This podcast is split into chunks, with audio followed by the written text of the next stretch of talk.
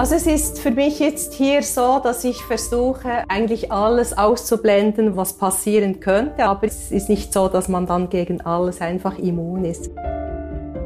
Mein Name ist Andrea Schmidt. Ich arbeite für das Schweizerische Rote Kreuz und bin im Moment im Einsatz in der Ukraine. Das ist der Podcast SRK Aktuell. Ich bin Thies Wachter. In dieser Episode spreche ich mit Andrea Schmid darüber, wie das SRK in der vom Krieg erschütterten Ukraine konkret hilft und wie sie persönlich ihren Einsatz dort erlebt. Andrea, wir sind 1300 Kilometer voneinander entfernt. Ich bin in Bern, du bist in Ivano-Frankivsk. Das ist eine Stadt im Westen der Ukraine. Kannst du genau beschreiben, wo du dich gerade befindest, während wir jetzt miteinander reden? Ja, ich befinde mich zurzeit in unserer Unterkunft. Das ist eine Wohnung, die direkt neben einer griechisch-orthodoxen Kirche gelegen ist, etwas außerhalb der Stadt und unser Team ist hier untergebracht. Wir leben quasi in einer Wohngemeinschaft und ich bin zurzeit in meinem Zimmer. Dein Zimmer, ich sehe es, hinter dir sieht ein bisschen aus wie ein Kinderzimmer mit so farbigen Buchstaben und einer Wandtafel. Ja, das ist eigentlich ein Kindergarten. Es wird in der Regel von Kindern genutzt, die hier spielen und herumtoben. Sie sind im Moment über uns und haben uns freundlicherweise ihren Kindergarten als Unterkunft übergeben. Das ist äh, sehr schön und auch in schwierigen Zeiten ist das doch auch aufmunternd, wenn man Kinderzeichnungen und Kinderlachen hört. Ja, das klingt grundsätzlich friedlich, aber wir wissen, die Ukraine ist im Krieg. Inwiefern ist der Krieg trotzdem spürbar an diesem Ort? Ja, es gibt eigentlich fast täglich Fliegeralarm, also die Sirene geht. Wir haben auch den Alarm auf unseren Handys. Speziell wenn ich hier in der Unterkunft bin, ist es auch so, dass die, die Glocke läutet, also man kriegt wirklich den Alarm hautnah mit. Und wir sind dann auch aufgefordert, uns in den Schutzraum zu begeben, bis der Alarm vorbei ist. Was wir auch hören und sehen, ist, ähm, es gibt etwas außerhalb von Ivano-Frankis, gibt es einen Militärflugplatz und täglich sehen und hören wir die Militärflieger, die hier kreisen und ähm, was auch ist, wir haben auch Curfew, das heißt, wir müssen um 10 Uhr abends das Licht löschen und das geht dann bis morgens um 6. Also es ist schon spürbar, aber wir sind nicht direkt mit militärischen Aktionen konfrontiert. Das SRK fokussiert sich derzeit mit seiner Hilfe auf zwei Regionen im Westen der Ukraine, Ternopil und Ivano-Frankivsk. Warum arbeitet ihr gerade dort in diesen zwei Regionen? Das Schweizerische Rote Kreuz ist seit 2017 engagiert in der Ukraine, unterstützt dort das ukrainische Rote Kreuz. Als sich dann die Situation in der Ukraine verschlechtert hat, im Februar haben wir uns Gedanken gemacht, wie wir uns sinnvollerweise engagieren können in der Ukraine. Wir haben dann Kontakt aufgenommen mit dem Hauptsitz und gebeten, uns doch zu sagen, wo unsere Hilfe sinnvoll sein könnte. Und da wir in vergangener Zeit eine Branch sozusagen in Ternopil unterstützt haben, wurde uns dann diese Region Ternopil und Ivano-Frankivsk zugeteilt. Also das heißt, es wird auch darauf geachtet, dass sich nicht alle Rotkreuzorganisationen auf einen Ort konzentrieren, äh, sinnvollerweise dort, wo sie schon früher auch tätig waren und auch Kontakte haben und auf der vergangenen Arbeit sozusagen aufbauen können. In Ternopil hatten wir ein kleineres Projekt. Das war dann für uns eigentlich ein sinnvoller Eintrittspunkt, uns hier zu engagieren. Du wirst als Shelter Relief Cash Delegierte bezeichnet. Du kümmerst dich in dieser Funktion um drei Dinge. Erstens um Unterkünfte für Menschen, die im eigenen Land auf der Flucht sind. Zweitens um die Verteilung von Hilfsgütern und drittens um Bargeld. Jetzt mal der Reihe nach. Erstens Menschen auf der Flucht. Um, um was kümmerst du dich hier konkret? Das heißt, ich bin mit dem lokalen Roten Kreuz und mit den Kollegen vom IKRK dabei, verschiedene Unterkünfte anzuschauen, wo sich Menschen befinden, die aus dem Osten der Ukraine geflüchtet sind und sich im Moment entweder in, in Schulen, Kindergärten oder auch in Universitäten, wo sonst die Studenten untergebracht sind, befinden und halt einfach schlechte ähm, sanitäre Bedingungen haben. Also das heißt, Schulen und Universitäten sind nicht dafür ausgerüstet, eine große Menge an Flüchtlingen zu beherbergen und ihnen auch die nötige Infrastruktur zu bieten, Kleider zu waschen und so weiter. Um wie viele Personen geht es hier, wenn du sagst viele? Also in Ivano-Frankisk sind es rund 130.000 Flüchtlinge, die in verschiedenen Unterkünften auch bei Familien Unterschlupf gefunden haben.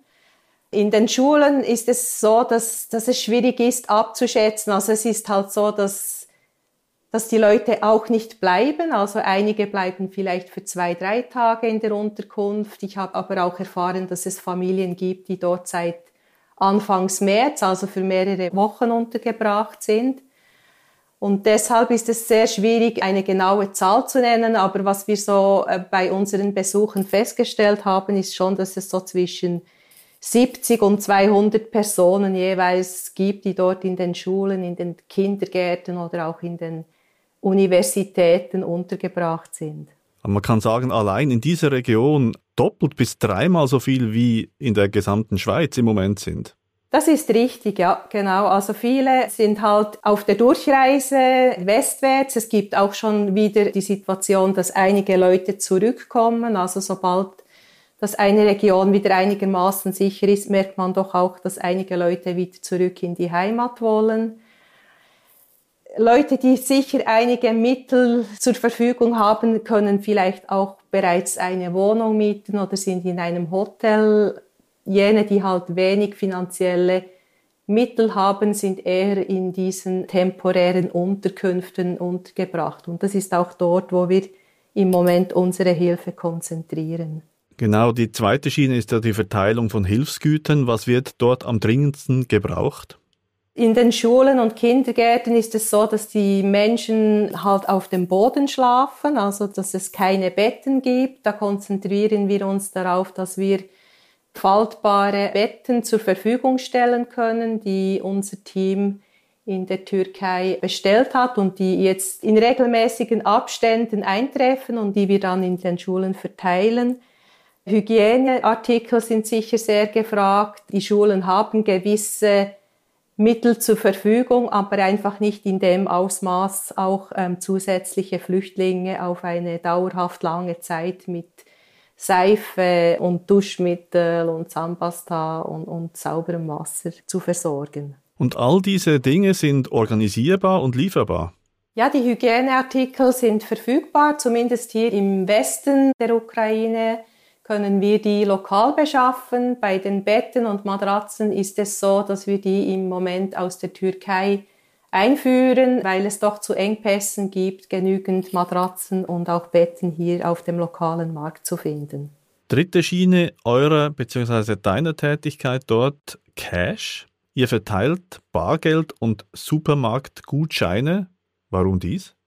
Aus dem Grund, dass wir eigentlich möchten, dass die Leute frei entscheiden können, was sie kaufen möchten, dass wir ihnen nicht etwas Bestimmtes aufzwängen. Deshalb haben wir uns entschieden, in einem ersten Schritt Gutscheine einer Supermarktkette zu verteilen, wo es Esswaren zu kaufen gibt, aber halt auch Hygieneartikel wir finden das eigentlich eine gute Lösung, dass die Menschen wirklich kaufen können, was sie dringend gebrauchen und nicht einfach ein Paket erhalten, wo sie vielleicht die Hälfte daraus nutzen können und die andere Hälfte für sie keinen Nutzen bringt. Wenn man dich reden hört, Andrea, könnte man meinen, du kennst die Ukraine sehr gut. Aber tatsächlich, das hast du mir im Vorgespräch gesagt, bist du das allererste Mal in diesem Land. Ich frage jetzt mal provokativ, was bringt es, wenn jemand wie du ohne vertiefte Kenntnisse von diesem Land für ein paar Wochen in dieses vom Krieg erschütterte Land einreist? Ja, das ist eine gute Frage und die stelle ich mir auch immer wieder, aber es ist für mich eigentlich schon so, dass, dass es wichtig ist, in gewissen Momenten Leute auch aus anderen Kontexten mit anderen Erfahrungen in ein Krisengebiet zu bringen. Was allerdings sehr wichtig ist, dass wir ganz eng mit unseren lokalen Partnern zusammenarbeiten. Also für mich konkret heißt es, ich kann kein Russisch und kein Ukrainisch. Und da bin ich dann halt schon auf die Erfahrung und auf die Zusammenarbeit mit lokalen Mitarbeitern angewiesen, die die Sprache kennen, die vermitteln können, wo ich auch das Gefühl habe, es kann ein Vertrauensverhältnis aufgebaut werden mit Behörden, mit anderen Partnern und das ist dann wirklich ein Zusammenarbeiten. Auch wenn wir uns nicht immer ganz sprachlich rasch verständigen können, ist es doch schon so, dass ich immer das Gefühl habe, ich kann auch etwas einbringen, das ich aus früheren Einsätzen erfahren, gelernt habe. Aber es ist nicht so, dass ich das Gefühl habe, mein Wissen ist alles hier. Also ich nehme auch immer wieder ganz viel mit und lerne viel und, und das gibt dann auch ein schönes Paket für mich, um mit nach Hause zu nehmen. Und ähm, ich bin eigentlich überzeugt, dass es wichtig ist, als externe Person da zu sein, aber sobald das möglich halt auch die lokalen Kapazitäten aufzubauen. Also es ist für mich immer so ein Kick, wo, ein gewisser Anstoß gegeben wird, um, um etwas zu bewirken und das dann so schnell wie möglich einfach eigentlich in die lokalen Strukturen einfließen sollte. Du hast, hast du gesagt, erwähnt, schon viele ähnliche Nothilfeeinsätze in anderen Weltregionen gemacht. Ich stelle mir vor, das ist auch immer wieder mit belasteten Situationen verbunden. Du begegnest traumatisierten Menschen zum Beispiel, jetzt auch in der Ukraine. Legt man sich da quasi einen emotionalen Panzer zu, um diese Arbeit überhaupt machen zu können? Also es ist für mich jetzt hier so, dass ich versuche, eigentlich alles auszublenden, was passieren könnte. Also ich bin mir sehr bewusst dem Risiko, das ich mir hier aussetze. Es ist nicht so, dass ich Angst habe, also ich habe einen gewissen Respekt, dass es jederzeit schlechter sein kann. Es ist nicht so, dass ich jetzt einen Panzer gegen alles habe, also speziell als wir in einer Universität unsere Abklärungen gemacht haben, konnten wir auch kurz eine Familie sehen und, und sprechen, die aus Mariupol geflüchtet ist, also aus einer Stadt, die im Moment sehr umkämpft ist und ich konnte sehen, wie, wie traumatisiert und, und wie, wie, wie schlimm das für sie ist und das geht nicht spurlos an einem vorbei. Also ich habe dann die Frau speziell auch kurz gedrückt und das hat mir wirklich emotionell auch etwas gegeben und es ist nicht so, dass man dann gegen alles einfach immun ist. Euer Ziel ist es, dass es euch in der Westukraine eigentlich nicht mehr braucht? Und das ukrainische Rote Kreuz das dann alleine managen kann. Wie lange braucht es euch noch dort? Also für mich ist meine Mission in einer Woche zu Ende. Wir haben ein neues Team, das bereit ist und das dann auch längerfristig für zwölf Monate hier sein wird und mit dem ukrainischen Roten Kreuz zusammenarbeiten wird. Das ist sehr wichtig. Also in einer Notlage ist es so, dass halt am Anfang, dass es verschiedene Rotationen sozusagen gibt. Das erste Team kommt, dann das zweite Team kommt. Und ich bin doch jetzt sehr dankbar und froh, dass ich weiß, dass nach meiner Abreise jemand da ist, der ja für ein Jahr zusammenarbeitet mit, mit den ukrainischen Kolleginnen und Kollegen dass wir äh, gemeinsam versuchen können, eine Struktur aufzubauen, die effiziente Umsetzung unserer Pläne und unseres Projektes hier in der Ukraine vorantreiben wird. Das ist, glaube ich, sehr wichtig und unser Ziel ist es schon, dass wir in einem Jahr einen großen Schritt weiter sind, dass wir eine Struktur haben, die, die lokal gesteuert und lokal umgesetzt wird und wir einfach noch die Weiterentwicklung vorantreiben können, wo notwendig. Aber ich bin schon der Meinung, dass wir hier länger engagiert bleiben. Das Schweizerische Rote Kreuz ist ein Partner, der sich längerfristig verpflichtet und nicht ähm, nach Abflauen einer Krise dann auch wieder schnell aus einem Kontext verschwindet. Also ich bin sicher, dass wir hier mehrere Jahre engagiert bleiben. Am Anfang sicher mit mehr Unterstützung von außerhalb, aber ganz rasch versuchen, einfach die Hilfe hier vor Ort auch lokal aufzubauen. Alles in der Hoffnung, dass die ukrainischen Kinder möglichst bald wieder in den Kindergärten und draußen in Sicherheit und unbeschwert spielen können. Genau. Und dass es hier auch wieder ruhig ist und ja, die Menschen sich nicht fürchten müssen, ein Ziel von Angriffen zu sein. Mehr Informationen zur Hilfe des SRK in der Ukraine und für ukrainische Flüchtlinge gibt's auf der Webseite redcross.ch. Der Podcast SRK Aktuell ist eine Produktion der Audiobande für das Schweizerische Rote Kreuz.